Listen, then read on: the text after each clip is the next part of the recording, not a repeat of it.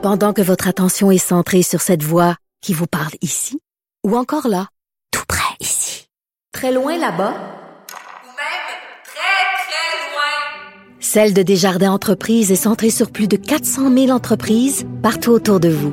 Depuis plus de 120 ans, nos équipes dédiées accompagnent les entrepreneurs d'ici à chaque étape pour qu'ils puissent rester centrés sur ce qui compte, la croissance de leur entreprise.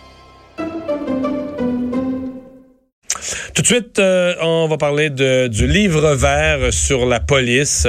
On en a su plus aujourd'hui. La ministre de la Sécurité publique, vice-première ministre Geneviève Guilbeault, qui a présenté le livre vert, qui a aussi présenté un groupe de travail qui va mener euh, des travaux euh, concernant cette, euh, ces nouvelles orientations en matière de services policiers. Ça va être présidé par l'ancien président de l'Union des municipalités du Québec, l'ancien maire de Sherbrooke, Bernard Sévigny. on lui parle tout de suite. Geneviève Guilbeault, bonjour. Bonjour, Monsieur Dumont. Euh, c'est un, livre vert où on, veut euh, améliorer la police, mais dans l'immédiat, là, on, part de problèmes bien concrets, notamment la Sûreté du Québec, où l'ancien directeur euh, Martin Prudhomme est, est, toujours sur la touche, on ne sait pas pourquoi. C'est comme si on part d'une situation qui est pas bien belle. Effectivement, il y a une situation euh, en cours euh, à la Sûreté du Québec. Là. Bon, M. Prudhomme qui est, euh, qui est sous enquête actuellement, ou en tout cas, il y a une enquête qui, qui le concerne. Enquête sur laquelle, bien sûr, je ne peux pas me prononcer. Tout ça, on attend les résultats de l'enquête. Vous savez que c'est toujours délicat, ça, les enquêtes. On trouve ça long, mais en même temps, on peut pas s'en mêler. Donc, on doit laisser le travail se faire. Par contre, vous vous souviendrez que récemment, j'ai nommé une directrice générale par intérim, qui est en fonction depuis deux jours d'ailleurs, à la départ à la retraite précédente intérim. Mais vous comprenez que c'est toute une euh, situation, là, intérim, il y avait un intérim avant, intérim plus intérim, pendant que l'autre, il y a une enquête, mais on ne sait pas à porte sur quoi, on ne sait pas pourquoi c'est plus lui qui occupe son poste. Pour le public, ça vient insécurisant. Et ça, à la tête du plus grand corps policier au Québec, ça devient insécurisant. Là. Puis additionné au problème qu'il y a eu à l'UPAC, au problème qu'il y a eu à, Montréal, on dit les trois plus gros corps policiers du Québec ont eu, dans un court laps de temps d'une couple d'années, des problèmes majeurs.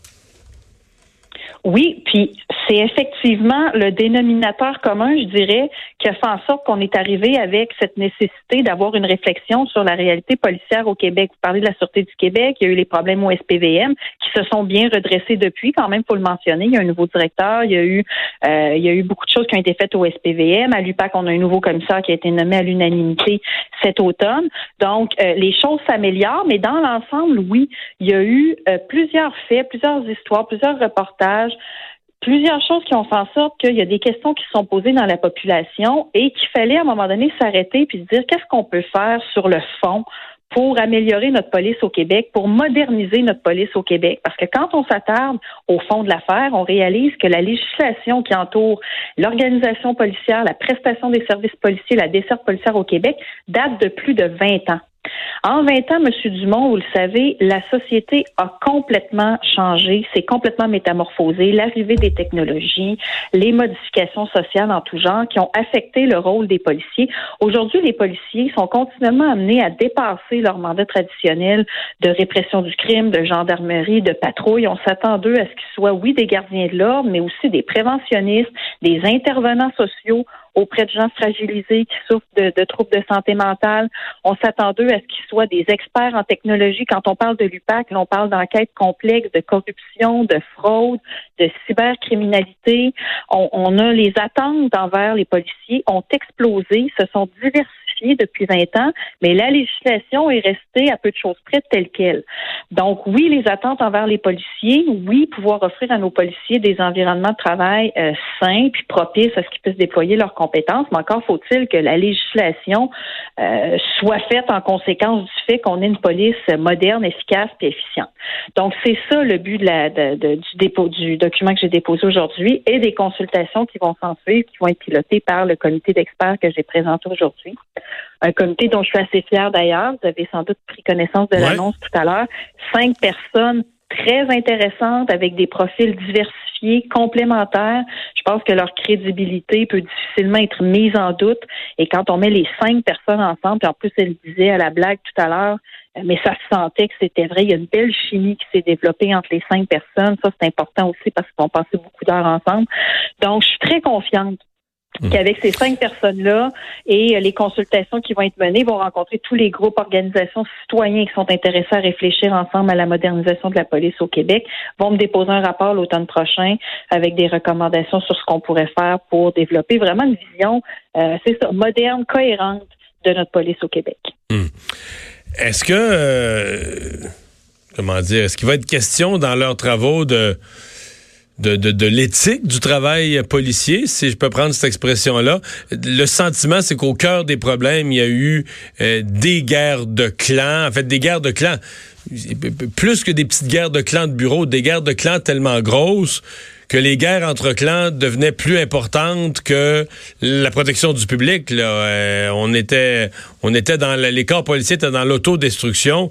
Euh, est-ce qu'il n'y a pas là un manque de, de, de, de professionnalisme, d'éthique, euh, qui, disons que pour des, des policiers, ça, ça, ça, cause un, ça cause un malaise? En tout cas, c'est pas ça qu'on, pas ça qu'on attend du serment du policier. Oui, bien, les enjeux liés à la gouvernance, aux attentes des citoyens, ça va faire partie de la démarche. C'est sûr que quand on regarde le, document d'ailleurs que j'ai déposé aujourd'hui, parce que j'appelle mon livre vert, il y a un chapitre complet qui est consacré aux préoccupations relatives à la confiance des citoyens.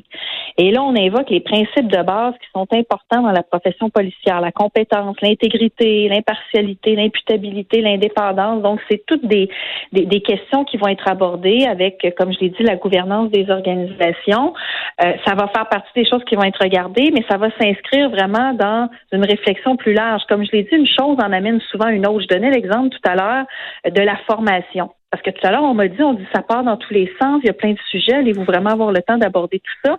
Mais quand on pense, par exemple, à la formation, ça renvoie à euh, à plusieurs choses qui peuvent se régler. Tu sais, des fois, juste d'améliorer la formation, tu es capable d'avoir des enquêteurs plus qualifiés, capable de mener des enquêtes avec des délais moins importants, capable d'être peut-être plus adapté à toute l'évolution de la clientèle en termes de santé mentale, en termes euh, d'enjeux de profilage racial, social, composé avec euh, un, tissu social qui a évolué aussi depuis depuis 20 ans. Donc, il y a une foule de, de de sujets qui peuvent être abordés, mais qui, au final, et c'est ça l'objectif aussi de la réflexion, pourraient conduire un certain nombre de solutions qui vont nous permettre de régler plusieurs problèmes. Et c'est là que je dis l'importance de s'attarder puis de réfléchir, d'écouter les gens puis de dégager justement les solutions qui vont nous permettre d'améliorer la police au Québec. Parce que c'est pas vrai que le problème de fond se résume à une manchette ou à un reportage ou à une enquête ou à un policier ou à un événement ou à une ville il y, a, il, y a, il y a, une réflexion de fond qu'on doit avoir. Il faut prendre le temps de faire. Il faut avoir des gens intéressés à la faire. Je, je suis bien contente d'avoir réuni ces cinq personnes-là parce que je les sens foncièrement intéressées et compétentes pour faire cette réflexion-là. Et l'an prochain, quand ils me remettront leur rapport, bien, euh, évidemment, on va en prendre connaissance. Puis par la suite, on verra euh, apporter les changements nécessaires. Mais au moins, on aurait eu cette réflexion-là. On l'a eu il y a 20 ans. Souvenez-vous, en 2000, 2001, ça a été une grosse réforme. La, la, la refonte, la, la, création, en fait, de la loi sur la police qui a été modifiée en 2001, mais créer la loi sur la police, ça a été une grosse affaire. On a été euh, dans l'œil public, le Québec, là, pendant un bon bout de temps avec cet avènement de la loi sur la police. Mais là, on est 20 ans plus tard. Donc, il faut, si on veut en finir par une nouvelle refonte, il faut commencer le processus et c'est ce qu'on lance aujourd'hui. Donc, euh, rendez-vous dans un an pour le, dépôt du, rapport euh, auquel euh, quoi ça va vous lancer dans une, une réforme de la loi sur la police pour la, la, session parlementaire suivante, c'est probable? Hein? On va voir la nature des recommandations. Quand je dis un an, c'est le maximum. Le rapport, il est prévu qu'il me le remette à l'automne 2020. Donc, je disais à la blague tout à l'heure, c'est jusqu'au 20 décembre 2020, mais ça se peut que ce soit avant aussi. Donc, je vais en prendre connaissance, puis on va voir euh, de quelle nature seront les changements à apporter. Vraisemblablement, effectivement, je m'attends à des modifications législatives, mais euh, mais c'est ça, d'où l'importance de commencer si on veut en finir, parce que tout ça, vous le savez, ça peut être long quand on dit projet de loi, mm-hmm. euh, parlementarisme et tout ça. Là, donc, les les choses peuvent prendre du temps. Donc, c'est important pour moi de le déposer cette année, in extremis, juste avant de quitter pour Noël et, et, et, pour mon accouchement aussi sur un plan plus personnel. Je tenais absolument à lancer les travaux pour que dès le début de 2020, dès après Noël, le comité va se mettre au travail, se fixer son plan de travail, puis faire les consultations tout au long du printemps et de l'été 2020. Et comme je disais, me remettre un rapport à l'automne 2020. Geneviève Guilbeault, merci d'avoir été là. Merci beaucoup. Au revoir. la ministre de la Sécurité euh, publique. Euh, Alexandre, c'est la fin pour euh, Car2Go. Oui, Car... Ici et, en Amérique du Nord, si j'ai bien compris. Oui, en Amérique du Nord, au grand complet, hein, l'entreprise de partage de voitures Car2Go qui a annoncé aujourd'hui qu'ils vont mettre fin à leurs activités en Amérique du Nord, tu l'as dit, incluant Montréal. Ils vont se concentrer sur leurs activités en Europe, mais même en Europe, Bruxelles, Londres et Florence qui vont qui vont se voir retirer les voitures parce qu'il n'y avait pas une adoption suffisante de ce mode de transport-là. Euh, c'est le 29 février 2020 que vont prendre ici en Amérique du Nord et à Montréal euh, fin les activités complètes de Car2Go. Mais dans le cas de Montréal, il y avait une concurrence quand même. Il y avait deux grands joueurs euh, dans le domaine dans le domaine de l'autopartage. Il y avait Communauto, Car2Go. Ouais, puis, on revient à une espèce de monopole de. Honnêtement, je suis pas spécialiste lequel des deux était le plus gros à Montréal. Mm. J'ai l'impression de voir plus de communauto. Moi non plus, mais ça, ça concerne surtout ça concerne surtout l'Amérique du Nord au grand complet, mm. euh, plus que Montréal. Là, on y va. Ils disent que la complexité croissante des infrastructures de transport auxquelles font face l'Amérique du Nord présentement, il y a des l'évolution rapide de concurrence. Donc, ils ont décidé d'abandonner le marché nord-américain. Ils vont se concentrer sur le reste de l'Europe, à part évidemment les trois villes que j'ai nommées qui vont également perdre les services de Car2Go. Et finalement, euh, qu'est-ce qui est en réflexion pour la direction du Parti conservateur? Je, pense, Étonne-moi. Je pense que tu sais c'est qui, euh, Mario? C'est des informations qui ont été apprises par Radio-Canada, je pense de Gazette aussi, qui ont sorti. Euh, ouais, mais j'ai l'impression que la source, je pense que c'est vraiment Radio-Canada qui a lancé ça. Radio-Canada qui ont vraiment lancé ça un visage que tu as côtoyé même, je crois, en politique, Mario, affronté, si j'ose dire comme ça, Jean Charest, qui songerait à la possibilité euh, de se porter candidat à la chefferie du Parti conservateur du Canada. Cette fois-ci, il y aurait deux sources proches euh, qui auraient dit que M. Charest est en consultation restreinte, on dirait, auprès de sa famille, de ses proches, qu'il aurait reçu des messages d'élus du caucus conservateur, d'anciens élus, d'élus du caucus conservateur, euh, que ça l'aurait ébranlé parce qu'il souhaitait pas revenir en politique de manière immédiate. il y a quand même des racines conservatrice chez M. Charest. On se rappellera qu'il était. Plus, plus un conservateur, là. Ben, il était libéral ben euh, au Québec. Un, petit bout, je pense. Oui, il était libéral un pendant, petit bout. pendant 15 ans. Oui, mais c'est certain, il a déjà été là. Mais Libéral à Québec, conservateur à Ottawa, c'est pas absolument impossible, mais il était libéral pas mal, lui, là, quand même. Oui, il était très libéral, longtemps libéral, comme tu viens de le dire, mais c'est ça pour ceux qui le savaient pas, euh, ou qui ont la mémoire un peu plus courte euh, politiquement parlant. Il a été ministre sous Brian Mulroney entre 93 et 98. Il était chef du Parti Il était chef du parti. Euh...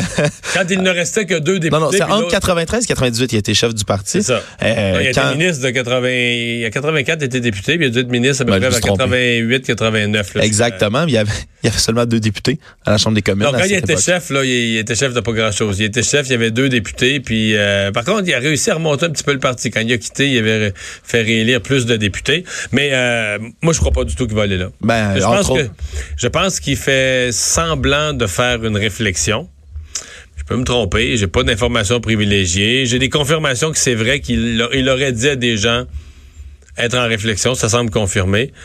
Mais euh, moi, je pense qu'il veut surtout montrer que, tout ce qui a circulé, puis que le livre de Québécois sur l'UPAC, tout, tout ça, là. Pas affecté pas affecté. parce que l'UPAC enquête sur le financement du Parti libéral du Québec pendant les années Charest précisément. Oui, je pense que cette enquête-là est pas mal finie. Objectivement, depuis le nombre d'années qu'elle dure, puis qu'il n'y ait pas de conclusion, puis tout ça, tout le monde s'attend à ce qu'elle soit fermée. Et lui, je pense qu'il veut montrer qu'il est au-dessus de ça, il n'est pas concerné, ça le fatigue pas. D'ailleurs, il réfléchit. Peut-être que pour d'autres raisons professionnelles et familiales, il ira pas. Je pense que je serais extrêmement surpris. Et, et quand il dit qu'il est approché, je dis pas qu'il n'y a pas une personne qui l'a appelé, il peut en avoir quelques-uns, là. Mais dans le caucus actuel du Parti conservateur, anglophone, francophone, tout confondu, je peux te garantir que ça se bouscule pas au portillon pour avoir Jean Charest. Est-ce que c'est possible qu'il y en a un échappé qui peut-être qu'il a. J'oserais pas affirmer qu'il n'y en a pas un. Puis peut-être que c'est ça pareil, qu'il n'y en a pas un qui l'a approché. Mais je pense pas que les conservateurs actuels, les 100, sont 121, 124 qui sont sortis de la dernière élection, je pense pas qu'ils font la file pour avoir Jean Charest comme chef. Non. C'est pas mon feeling. Euh, on va aller à la pause. Dans un instant, on vous parle de cette. On parle de campagne référendaire.